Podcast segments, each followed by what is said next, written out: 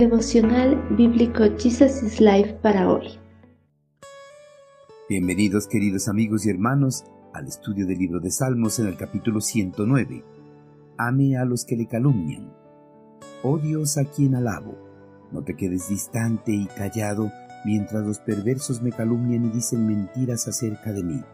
Me rodean con palabras de odio y sin razón pelean contra mí. Yo los amo, pero ellos tratan de destruirme con acusaciones, incluso mientras oro por ellos. Me devuelven mal por bien y odio a cambio de mi amor. Ayúdame, Señor mi Dios, sálvame a causa de tu amor inagotable. Generar una mentira o una falsa acusación se ha vuelto una práctica común entre las personas en la actualidad, ya que las personas por envidia o alguna clase de rencor contra alguien en particular generan falsas acusaciones en su contra, con el propósito de lastimarles y ocasionarles perjuicios graves a su reputación, honra y credibilidad. Las falsas acusaciones o calumnias se transmiten y se dan a conocer muy rápido entre las personas, más rápido que las mismas noticias de interés para toda la población. David el monarca del pueblo hebreo fue uno de los hombres que más sufrió de esta clase de prácticas malintencionadas, pues constantemente era calumniado, no solo por sus enemigos, sino también por personas muy allegadas a él.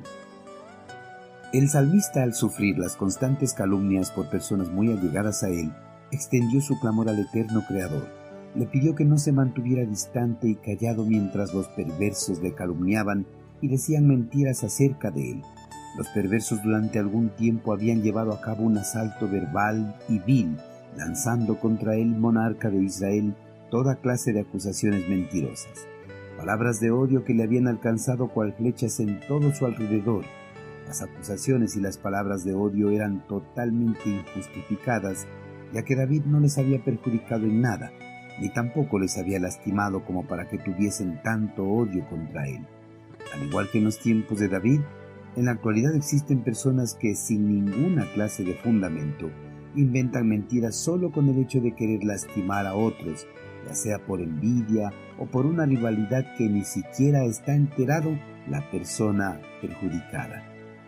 A pesar de todo el perjuicio y dolor que le habían causado los perversos con sus calumnias y las falsas acusaciones, David no les había odiado, ni tampoco deseado alguna clase de maldad, más bien los había amado y orado por ellos para que Dios les ayude a cambiar y sensibilizar sus corazones. Pero ni su amor ni sus oraciones por ellos le habían sensibilizado, más bien habían agudizado en sus falsas acusaciones contra el monarca hebreo. Los perversos devolvieron a David mal por bien y odio a cambio de su amor. El hombre por el pecado que alberga en su corazón está predispuesto a no ver las buenas acciones a su favor con buenos ojos por eso devuelven mal por bien. Si bien los creyentes deben odiar el mal y trabajar para vencerlo, deben amar a todos, incluso a los que hacen el mal contra ellos, porque Dios los ama. Los seguidores de Cristo están llamados a aborrecer el pecado, pero a amar al pecador. Solo mediante la fortaleza de Dios serán capaces de seguir el ejemplo de David.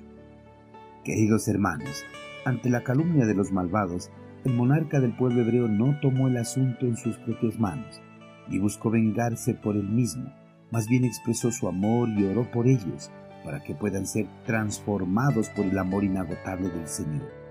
David dejó todo el asunto de los que le habían calumniado en las manos del Señor.